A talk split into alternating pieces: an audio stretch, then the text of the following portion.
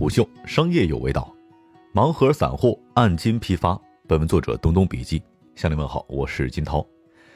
泡泡玛特的上市创造了一个新的千亿市值神话，也让盲盒手办在国内市场的热度持续不减。但是，一股新的盲盒消费潮也在悄然兴起，里面的名堂让很多玩家也不禁大呼：“原来还能这么玩！”本期商业动听给您讲讲盲盒的瑕疵散货论斤批发的新玩法。根据天猫二零一九年发布的九五后玩家剁手力榜单显示，仅仅在天猫网上商城，近二十万消费者每年花费两万多元收集盲盒，甚至有人一年花费上百万。这些消费者当中，九五后占了大多数。但是，一种散货盲盒的出现，又发起了一股新的盲盒消费潮。近日，有手办资深藏家向作者透露，网上开始出现了大量泡泡玛特的散货盲盒公仔，有论斤卖，一斤近百元，也有十只起售，平均一只手办的价格不到十块钱，用相当便宜的售价吸引了不少缺少预算的玩家去捡漏购买所谓的正品散货。更有不少的散货玩家在社交平台上发布捡漏攻略。介绍如何利用更低的价钱购买以及收藏盲盒手办，如何能够大概率爆出隐藏的公仔，并且展示出购买散货获得的隐藏款公仔的照片，羡煞了手头吃紧的工薪族、学生党等等。根据手办藏家提供的线索，作者在二手电商平台上分别搜索“茉莉”“泡泡玛特”等散货词汇，找到了几家销售泡泡玛特盲盒散货的商家，并以买家的身份联系了对方。经过介绍，尽管都是手办散货，但商品销售的方式、价格也是各不相同。有的是不同系列、各种款式公仔混搭，按斤批发，价格介乎一斤五十到一百二十元不等。手办成色比较脏，满是污迹，或者存在缺胳膊少腿、零件缺失的情况。有的成色比较好，商品详情标注了“仅有轻微瑕疵”的字样，售价较高，六到十只起售，平均每只的价格三到十元。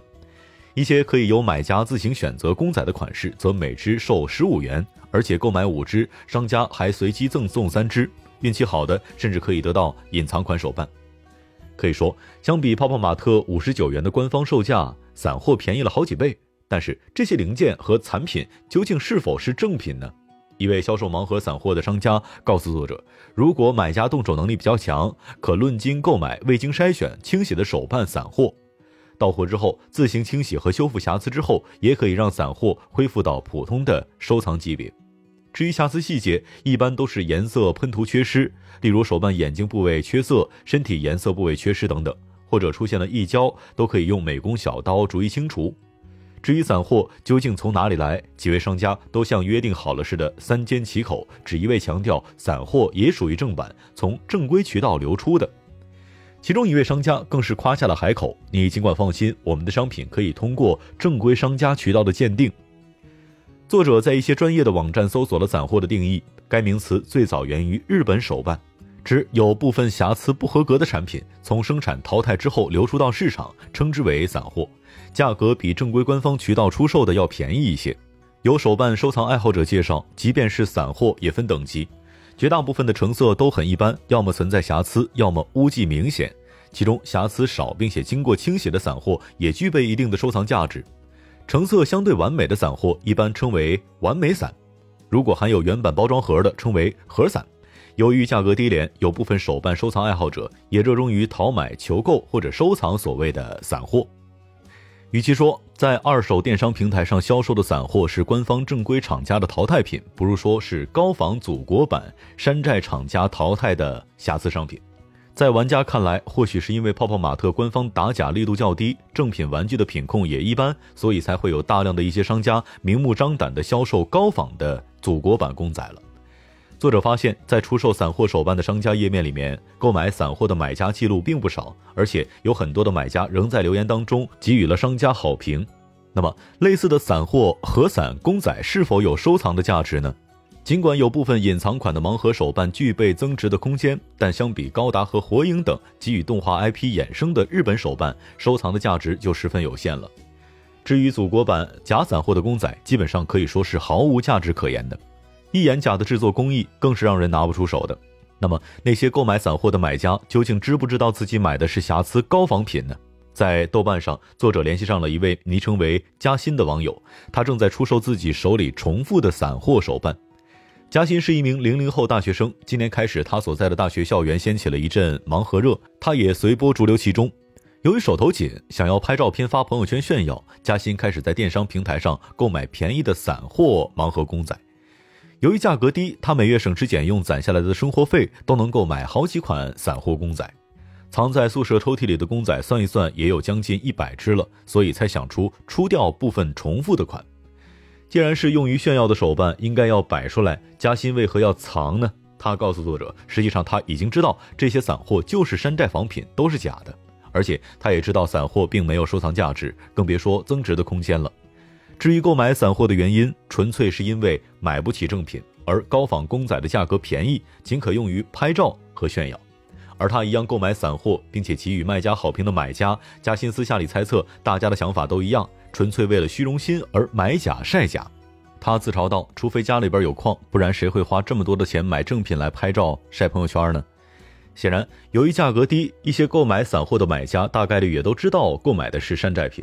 而且嘉欣也透露，想买到廉价的山寨品，除了电商平台上搜索“散货”这个关键词之外，还可以搜索“退坑”。有的卖家宣布退出盲盒的坑，抛出手上的二手泡泡玛特盲盒公仔，而且价格也很低。他告诉作者，早在散货字眼出现之前，很多销售祖国版盲盒公仔的商家就是以退坑玩家自称，借二手之名兜售仿品的。而嘉欣的行为让身为九五后的资深盲盒玩家李叔感觉到很是不解。李叔说：“没有能力就别买啊！这样做虽然是省钱、撑足了面子，但是真的很 low。”现在回头想想，其实曾经的八五后和九零后也有不少人做过类似的事情。早在零零后刚出生的年代，八五后和九零后热衷收集小浣熊水浒卡。买一包干脆面就能够随机抽出一张水浒卡。为了收集一百零八将，当年不少身为中小学生的八五后和九零后每天啃面啃的嘴角都起泡啊。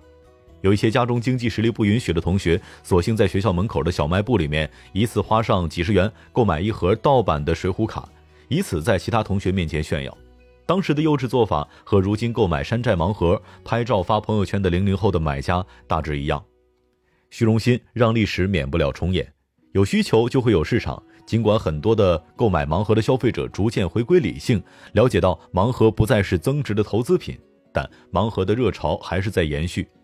虚荣心让一些买家为了显示自己的财力和品味，去选择购买假货，更是衍生出了以祖国版散货和以退坑二手为名的大量仿品。知假卖假，知假买假，看似可笑，却已经成为了一部分的买家、商家之间心照不宣的商业规则。